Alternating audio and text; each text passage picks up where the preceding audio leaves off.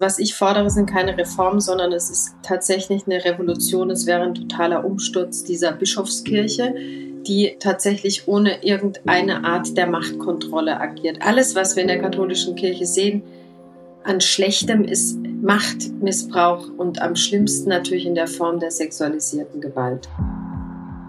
Hi, herzlich willkommen bei 1 bis 2, dem Podcast über Sexismus, sexuelle Übergriffe und sexuelle Gewalt gegen Kinder und Jugendliche. Ein bis zwei? Ja genau, ein bis zwei Kinder sind in jeder Schulklasse in Deutschland sexueller Gewalt ausgesetzt. Wieso das so häufig passiert und was man gegen sexuelle Übergriffe tun kann, das erfahrt ihr hier bei ein bis zwei. Ich bin Nadia Kailuli und in diesem Podcast spreche ich mit ExpertInnen, JournalistInnen und Betroffenen. Wir reden über akute Missstände, Anlaufstellen und persönliche Geschichten. Wenn es euch damit aber nicht so gut gehen sollte, wir haben in den Shownotes Telefonnummern und Hilfeangebote verlinkt, wo ihr Hilfe findet. Hier ist ein bis zwei. Schön, dass du uns zuhörst. Zum ersten Mal in der Geschichte gibt es in Deutschland mehr Nichtmitglieder als Mitglieder in den Kirchen. Weniger als 50 Prozent sind überhaupt noch in der Kirche. Das hat nicht nur was damit zu tun, dass die Leute die Kirchensteuer sparen wollen. Die meisten sagen, dass ihr Vertrauen in die Kirche dahin ist. Alt, verkrustet, starrköpfig, Männerverein, Machtmissbrauch und die Vertuschung von Missbrauchsskandalen. Das sind so die gängigen Antworten, wenn man Menschen fragt, warum sie eigentlich ausgetreten sind. Heute ist eine Frau bei mir, die all diese Antworten vermutlich teilt und dennoch sagt, Kirche ist wichtig, gebt sie nicht auf. Warum sie mit der Bewegung Maria 2.0 und dem Verein Umsteuern dafür kämpft, dass die katholische Kirche sich ändert, erzählt sie mir heute die katholische Theologin Maria Mesrian. Herzlich willkommen bei 1 bis 2. Grüß dich. Hallo. Hi. Wir äh, wollen heute mit dir über die Kirche sprechen, ähm, besser gesagt über die katholische Kirche. Und da würde ich gerne am Anfang direkt von dir wissen, warum sollte man überhaupt noch Mitglied der katholischen Kirche sein nach all den Missbrauchsfällen, die in den letzten Jahren ans Licht gekommen sind? Also ob man es sollte oder nicht, kann ich natürlich nicht entscheiden. Das ist eine Privatentscheidung jedes Einzelnen. Wir müssen allerdings dabei mitbedenken, dass die Kirche in Deutschland ein sehr starker und großer Arbeitgeber ist mit 1,2 Millionen Arbeitnehmern und die können nicht aus der Kirche austreten. Für jeden persönlich stellt sich auch für mich die Frage, ähm, wie kann ich es überhaupt noch moralisch rechtfertigen, dass ich Geld für diese Institution gebe. Und in Deutschland ist es ja wirklich ähm, so geregelt wie in keinem anderen Land der Welt, dass unsere Zugehörigkeit zu dieser Glaubensgemeinschaft über Geld geregelt wird. Das heißt, Sakramente, also Taufe, Beerdigung geht über Geld. Und das ist eigentlich äh, nicht hinnehmbar. Und jetzt, deshalb müsste man eigentlich sagen, die Katholiken in diesem Land müssten aus dieser Kirche austreten, damit der Druck erhöht wird. Wobei da muss ich manchen auch wieder ähm, die Luft ein bisschen rausnehmen. Die Kirche in Deutschland, wir sehen es in Köln, verfügt über riesige Vermögen im Immobilienbereich, in Anlagen. Wir sprechen in Köln von 3,4 Milliarden Euro. Also die, denen tut die Kirchensteuer erstmal nicht so weh, wenn da ein paar gehen. Die sind sogar froh, wenn die unbequem gehen. Ähm, dann sind sie nämlich noch besser unter sich. Also es ist eine total heikle, verwickelte Frage, wo natürlich auch ganz viel Privates mit reinspielt, auch bei mir noch eine Art Trotz zu sagen, wem gehört eigentlich die Kirche? Warum ist es gesetzt, dass das Geld denen gehört und wenn ich gehe, äh, habe ich ja auch keinen Anteil mehr an den Entscheidungen, die da getroffen werden. Das muss ich auch dazugeben. Mhm. Das heißt, du bist noch Mitglied der Kirche. Ja, ich bin noch Mitglied dieser Kirche. Natürlich jeden Tag, wie du auch an meinen Antworten merkst, ähm, jeden Tag wird es schwerer für mich. Viele von meinen Mitstreiterinnen, auch bei Umsteuern in unserem Verein, sind ausgetreten und steuern ihr Geld tatsächlich um in unseren Verein oder an andere karitative Projekte. Also es ist eine total schwierige Frage, für die es auch wirklich keine leichte Antwort gibt. Mhm. Viele haben sich aber diese Frage gestellt und hatten ganz schnell eine Antwort gefunden, und zwar ich trete aus. Wenn man sich die Zahlen anguckt, dann sind eben in den letzten Jahren so viele Menschen aus der Kirche ausgetreten, dass man ganz klar sehen kann, okay, der, äh, in Deutschland haben wir ein Problem mit der katholischen Kirche. Man verliert ja dadurch nicht den Glauben an Nein an die Religion, wenn man austritt. Nichtsdestotrotz hast du ja gerade gesagt, dass man sich damit so eine Art Mitspracherecht behält, wenn man eben weiter zahlt.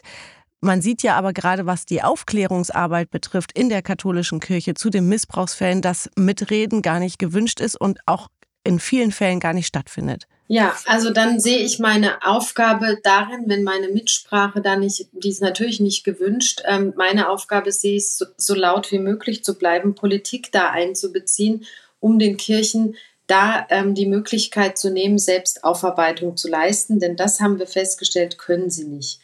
Trotzdem zählt auch noch das Argument dabei, dass alleine ein Austritt aus der katholischen Kirche nichts nützt, weil diese Kirche so viel Macht hat in diesem Land, dass es ähm, ja nicht reicht, die Verantwortung dafür abzugeben, indem ich austrete und dann nichts dagegen zu tun. Diese Macht bleibt ja trotzdem bestehen.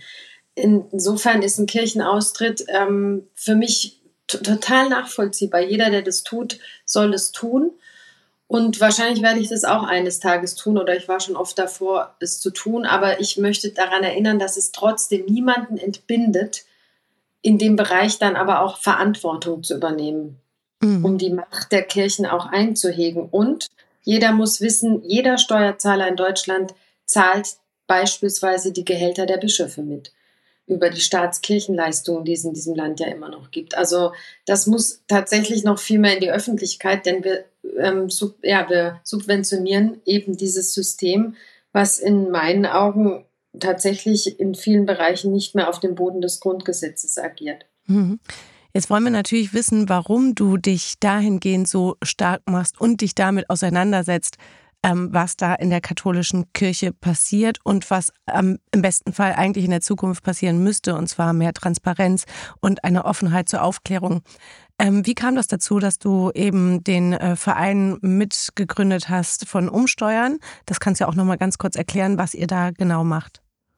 Genau, also ich bin katholische Theologin und komme ähm, aus einer liberalen katholischen Familie oder einer christlich geprägten Familie, in der Werte wichtig waren, in der wir ähm, ja, in der ich eigentlich einen sehr positiven Glauben lernen durfte. Und der hat natürlich in, den habe ich natürlich erlebt, in den Räumen auch der katholischen Kirche. Und ich hatte damit durchweg eben, ja, wie wahrscheinlich viele andere positive Erfahrungen. Dann habe ich Theologie studiert und ähm, mir wurden allerdings im Lauf der Jahre, natürlich wurde mir dann auch klar, ich werde niemals als ähm, Theologin in der Kirche arbeiten können, weil eben diese diskriminierenden Strukturen da sind. Und bin dann ganz schnell in eine ganz andere Richtung gegangen, habe fürs Fernsehen gearbeitet, habe mich da auch abgewendet und habe das eigentlich so ein bisschen alles vergraben. Und dann kam die Bewegung Maria 2.0, die ähm, sich auf die Fahnen geschrieben hat, dass, diese, dass dieses System, so wie es existiert, so nicht weiter agieren darf in Männerhänden ähm, und vor allem auch gegründet aus dem Impuls heraus, was äh, im Bereich der sexualisierten Gewalt in der Kirche läuft und gelaufen ist. Und in Köln haben wir es dann erlebt, wie bin ich das erste Mal mit Betroffenen in Kontakt gekommen, die durch Kleriker missbraucht wurden. Und das hat natürlich mein komplettes Denken und meinen kompletten Fokus umgeworfen. Und ich habe in dem Moment erkannt, dass ähm, meine einzige Aufgabe darin bestehen kann, das zu tun, was ich lange Jahre versäumt habe, nämlich an der Seite dieser Betroffenen zu stehen. Und das so konsequent. Und dann daraus ist die Idee entstanden, den Verein Umsteuern zu gründen, als auch als Lobbyorganisation. Aber vor allem, was die für mich eine wahnsinnige Bereicherung ist, ist, dass wir mit Betroffenen und Nicht-Betroffenen Hand in Hand arbeiten. Und wir haben jetzt, ähm, ja, Gott sei Dank dass wir so viel Resonanz bekommen. Wir konnten jetzt innerhalb von eineinhalb Jahren eine Beratungsstelle, Leuchtzeichen eröffnen und, dann, und eine Ganztagskraft einstellen, die die leitet, zusammen mit vielen Ehrenamtlichen. Und wir kommen mit so vielen auch gesellschaftlichen Gruppierungen, weil Missbrauch ist ja natürlich in allen Kontexten ähm, sichtbar und äh, wird da, geschieht überall, nicht nur in der Kirche, aber da ist es für mich natürlich noch mal besonders schrecklich. Ähm, ja, und die Arbeit erlebe ich als total bereichernd und konsequent aus dem, was letztlich auch so meine Basis ist, was ich vom Christentum verstanden habe. Mhm. Wie sehr hat dich das denn dann aber schockiert, als jetzt eben die Hintergründe zu Kardinal Wölki bekannt geworden sind, weil du eben auch Köln angesprochen hast? Also was mich daran schockiert oder eben eigentlich nicht schockiert, weil es ist in diesem System letztlich implementiert in diesem System katholische Kirche ist, dass es möglich ist, dass ein Mensch so viel Macht hat. Wir kennen in der katholischen Kirche, es ist eine absolutistische Monarchie, wir kennen keine Macht- und Gewaltenteilung. Und dieses System zusammen mit der absoluten Überhöhung dieses Priesterbildes ist eine der systemischen Ursachen des Missbrauchs. Und insofern überrascht mich nicht die Vorgehensweise, die wir jetzt auch in Köln sehen, ähm, dieser Menschen, aber es ist mir ein dringendes Anliegen, das öffentlich zu markieren, zu kommentieren und als das zu zeigen, was es ist, nämlich menschenverachtend und in manchen, in meinen Augen auch bisweilen kriminell. Jetzt wollen wir über deine Bewegung Maria 2.0 sprechen im Detail, was ihr da eigentlich genau macht und fordert. Dazu müssen wir sagen, Maria, ähm, der Name dieser Bewegung ist jetzt nicht auf deinen Namen basierend, richtig? Nein, der, die Bewegung wurde in Münster ähm, 2019 gegründet, eben aus dem Impuls heraus. Es gibt einen Film, der heißt ähm, Das Schweigen der Hirten. Und in diesem Film wird klar aufgezeigt, welche Lösungen die katholischen Hierarchen gefunden haben, um Missbrauchstäter ähm, zu schützen. Nämlich, man spricht von geografischen Lösungen, die wurden dann einfach versetzt, teilweise über Kontinente hinweg.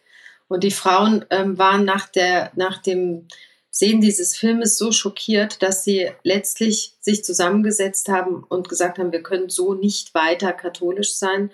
Es ist unsere Aufgabe, letztlich dieses System, das zu benennen, was hier passiert und Reformen einzufordern. Und so ist Maria 2.0 entstanden. Allerdings wurden wir auch sehr schnell darauf verkürzt, dass wir die Weihe für Frauen fordern und Gleichberechtigung. Aber ich muss immer wieder betonen, dass der erste Impuls aus dem Entsetzen über diese Art der Aufarbeitung in der katholischen Kirche ähm, entstanden ist. Und die Forderung nach Reformen hat sich dem angeschlossen. Denn wie gesagt, wie wir auch aus dieser großen MHG-Studie wissen, ist der Missbrauch in der katholischen Kirche systemisch bedingt und deshalb können nur radikale ähm, Reformen an den Strukturen und an diesem System letztlich präventiv wirksam sein. Aber welche, von welchen Reformen sprichst du genau? Was müsste sich konkret für euch und damit eben für viele Gläubige verändern, damit man der katholischen Kirche eher wieder oder damit man eher in die Kirche eintritt, zurücktritt, anstatt austritt? Ja, was ich fordere, sind keine Reformen, sondern es ist tatsächlich eine Revolution. Es wäre ein totaler Umsturz dieser Bischofskirche, die tatsächlich ohne irgendeine Art der Machtkontrolle agiert. Also es, wir müssten in diese Kirche demokratische Prinzipien einführen. Die Leitungen müssten auf Zeit gewählt werden. Es müssten transparente Prozesse eingeführt werden. Die Macht dürfte nicht in der Hand eines Bischofs oder eines Klerikers liegen, nur weil er die Weihe hat.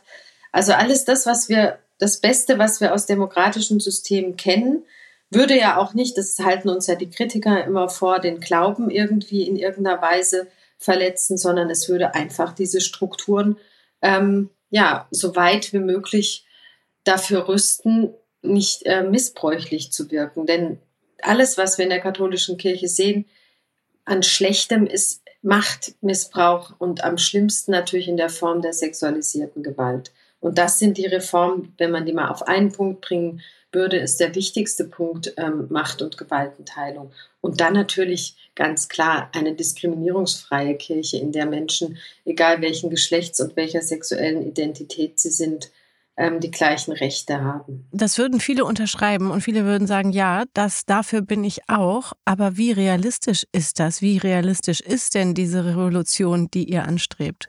Ja, das ist genau der Punkt. Also wir wissen, dass diese ähm, Forderungen in, im Rahmen dieses Systems und natürlich auch Kirche als Global Player nicht gewünscht sind, weil sie natürlich mit dem Machtverlust der herrschenden Kaste einhergehen würde.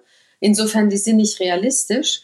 Aber was wir jetzt auch sehen, ist, die Basis, wo wir herkommen, ist ja letztlich ähm, erstmal Klar können wir unsere christliche Prägung nicht einfach ähm, über Bord werfen, aber die sehe ich jetzt eigentlich auch in allen Religionen oder in allem, wo Menschen sich auf Werte berufen, mit denen fühle ich mich genauso verbunden. Und ähm, von aus dem Gesichtspunkt her würde ich sagen, dass wir jetzt in dem Stadium, wo wir jetzt als Bewegung auch sind, würde ich sagen, gehen wir in ein komplett neues Feld, in dem wir letztlich diese alten Strukturen sich vor die Wand fahren lassen und Neuland betreten. Und der, dieses Neuland besteht letztlich, was wir in Köln oder hier als, wir sind ja eine Graswurzelbewegung, ich spreche ja nur für, letztlich als Vertreterin hier jetzt für Köln, ähm, ist eine Verbindung mit all den interessanten, demokratisch handelnden, auch ich bin interreligiös unterwegs, mit Fridays for Future sind wir unterwegs, mit all denen, die sich für eine plurale, moderne Gesellschaft einsetzen. Und das finde ich extrem spannend. Und da ist eben unser Beitrag, den sehe ich da in der Zukunft.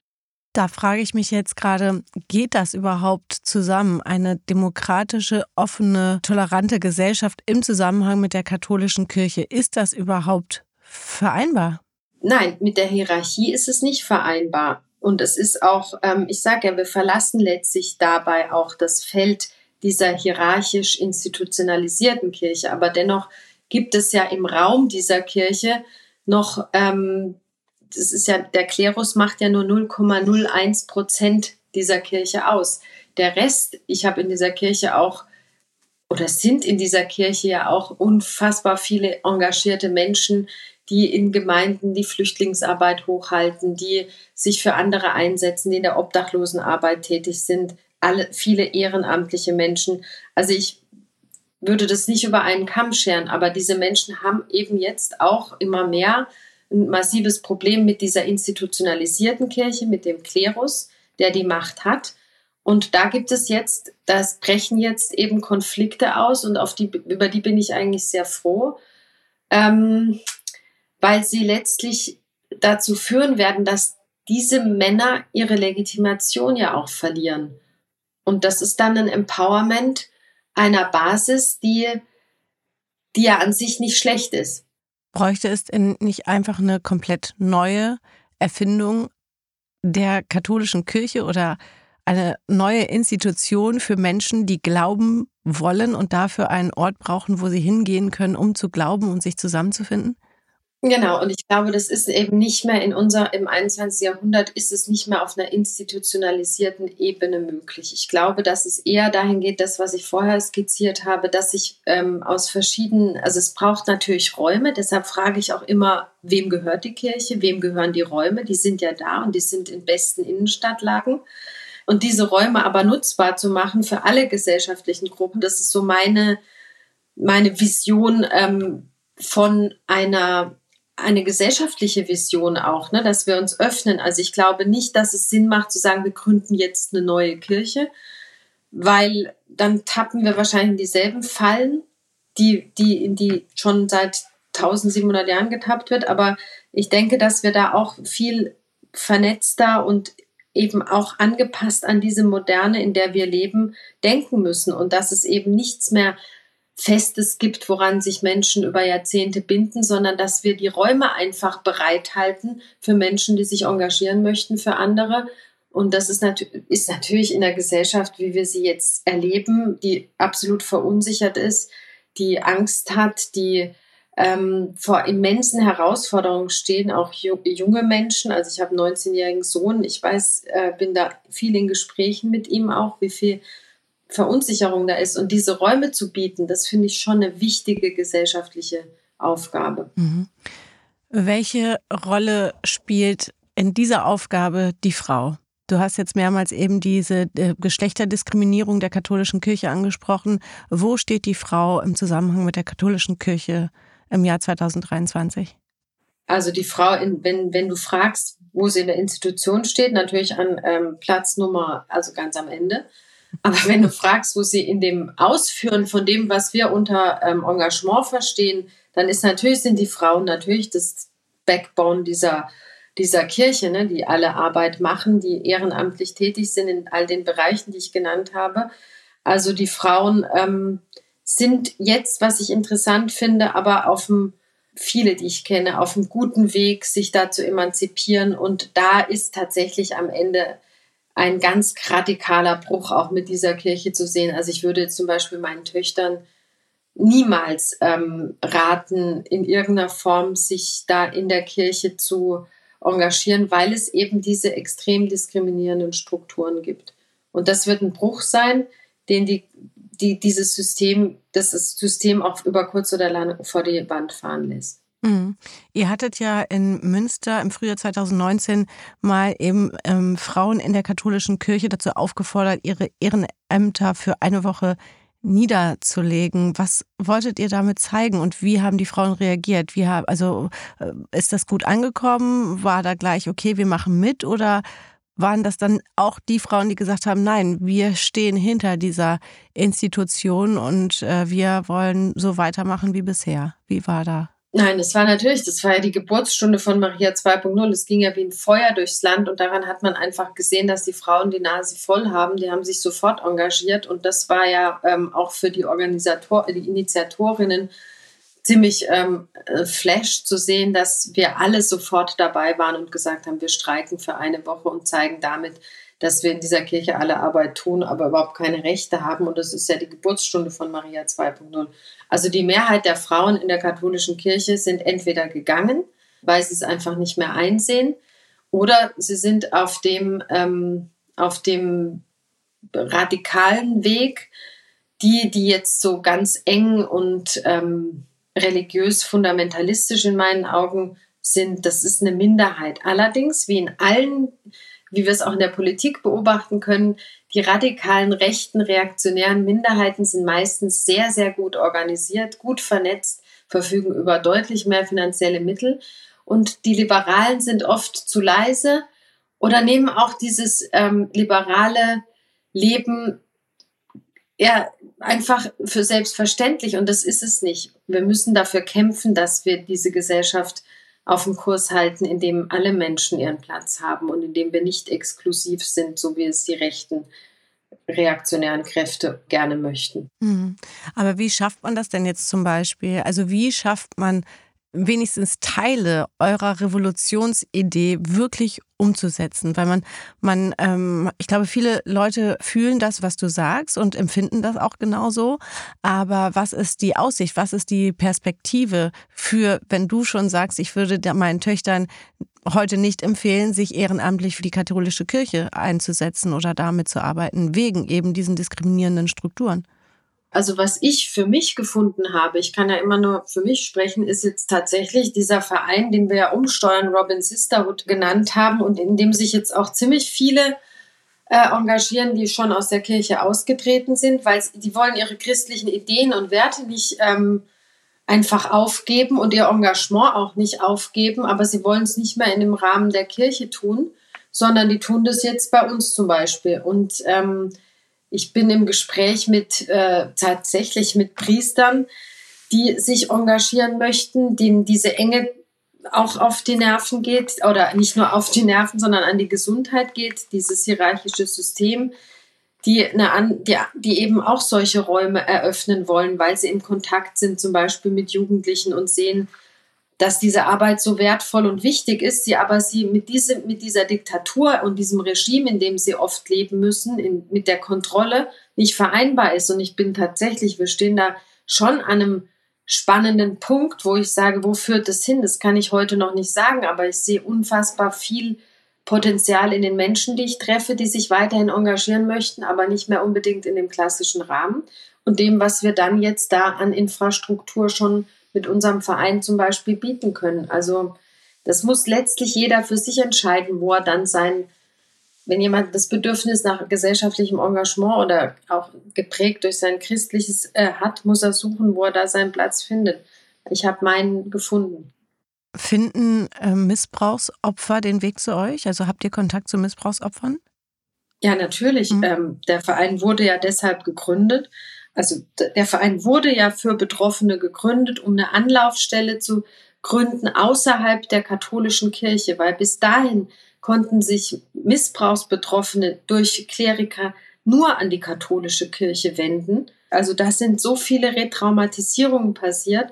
Und der Anstoß für uns, uns zu gründen, war, dass ähm, der, der bei mir den Ausschlag für mein Engagement gegeben hat, Karl Hauke, der auch im Betroffenenrat ist, der hat gesagt, ja, wir teilen uns ähm, vom eckigen Tisch, wir teilen uns das auf.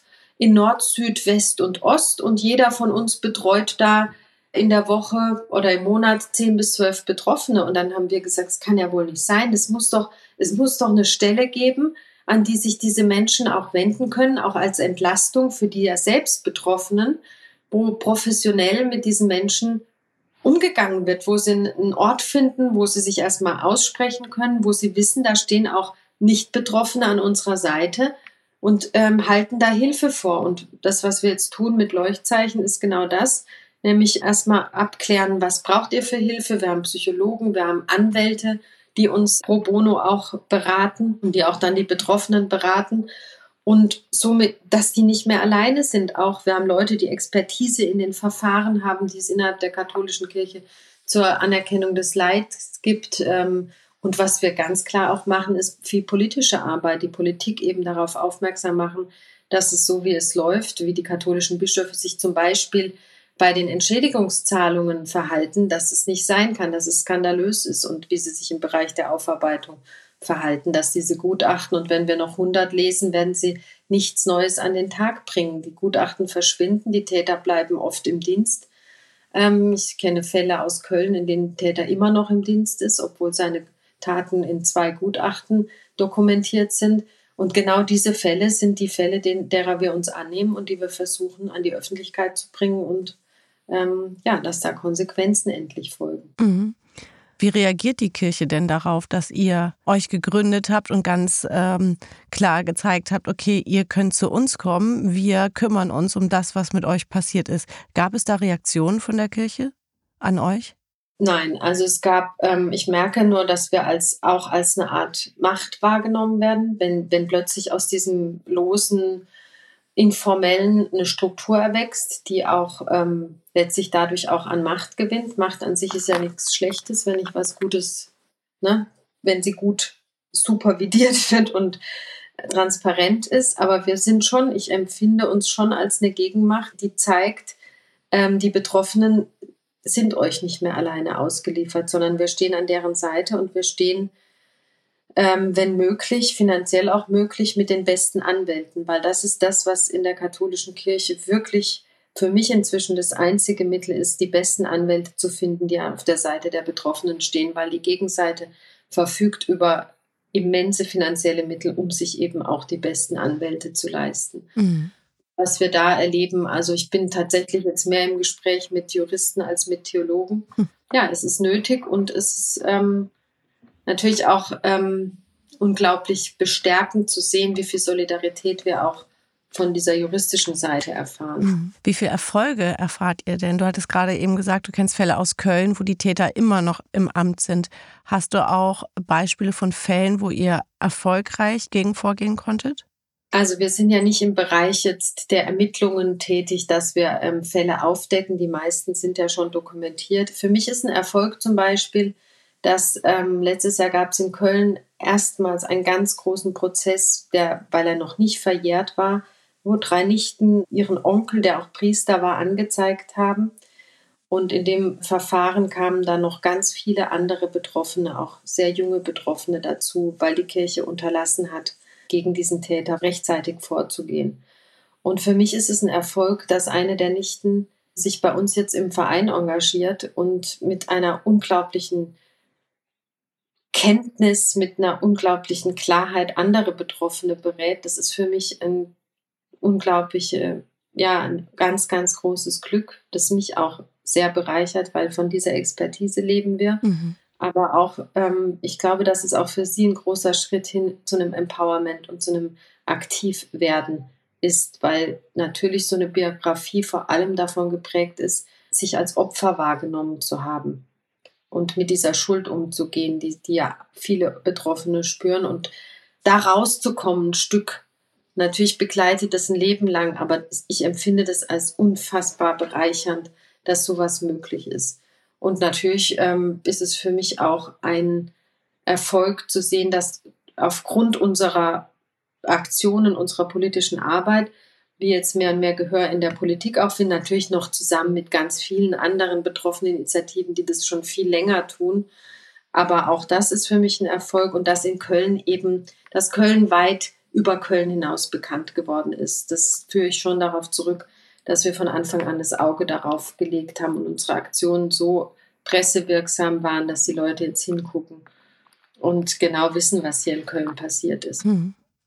Nun ist ja vor wenigen Wochen Josef Ratzinger, der ehemalige Papst Benedikt, gestorben.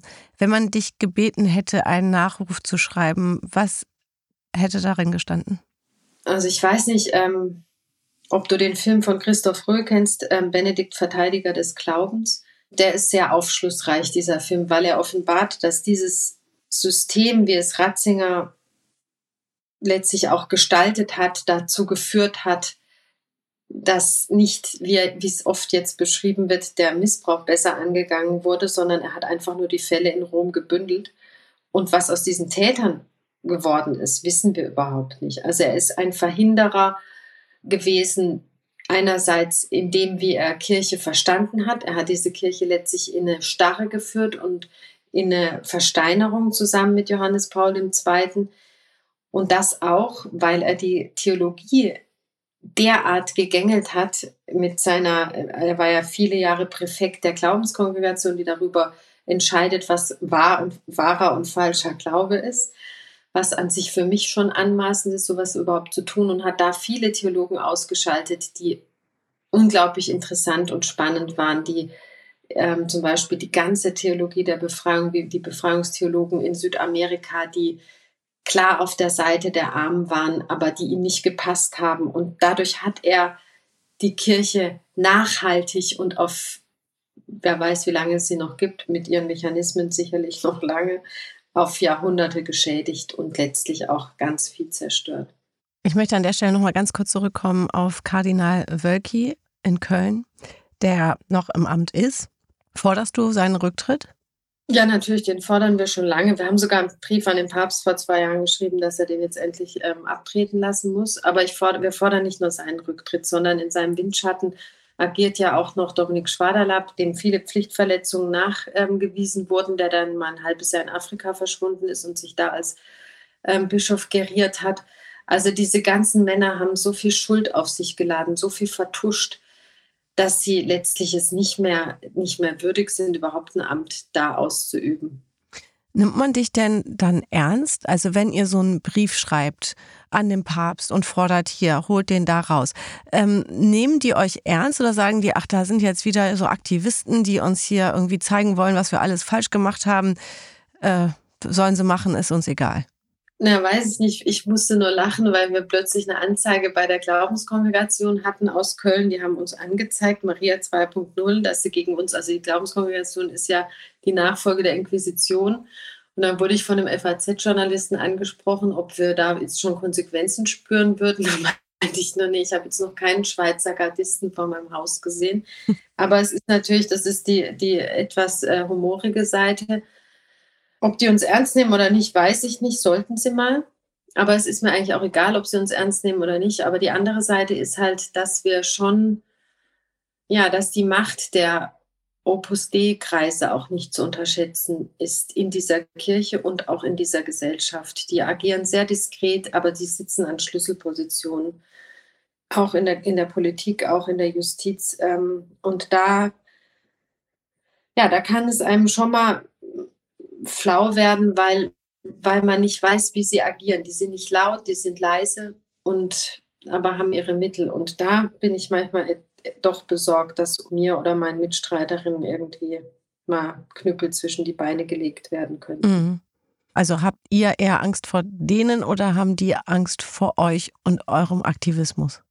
Nee, die haben keine Angst vor uns und unserem Aktivismus, weil sie wissen, dass sie am längeren Hebel sitzen und dass die, die Macht in der Kirche haben, die Mittel verfügen. Also ich definiere tatsächlich die Macht in dieser Kirche auch über die Mittel, über diese immensen Mittel, die sie verfügen, die ähm, dazu führen, dass Kardinal Wölke hier in, in, Köln eine Hochschule implementiert, die ganz klar als Opus Dei ähm, Kaderschmiede ähm, fungiert mit einem zweifelhaften akademischen Publikum, was da verkehrt, also eine rechtsreaktionäre Kaderschmiede. Die wissen, wir haben das Geld, wir haben die Mittel. Dagegen haben wir ja nichts aufzubieten. Ich verfüge jetzt leider nicht über oder zum Glück nicht über 3,4 Milliarden in Anlagen und Wertpapieren. Hast du Kardinal Wölki zum Beispiel schon mal getroffen oder andere und mit denen gesprochen, face to face?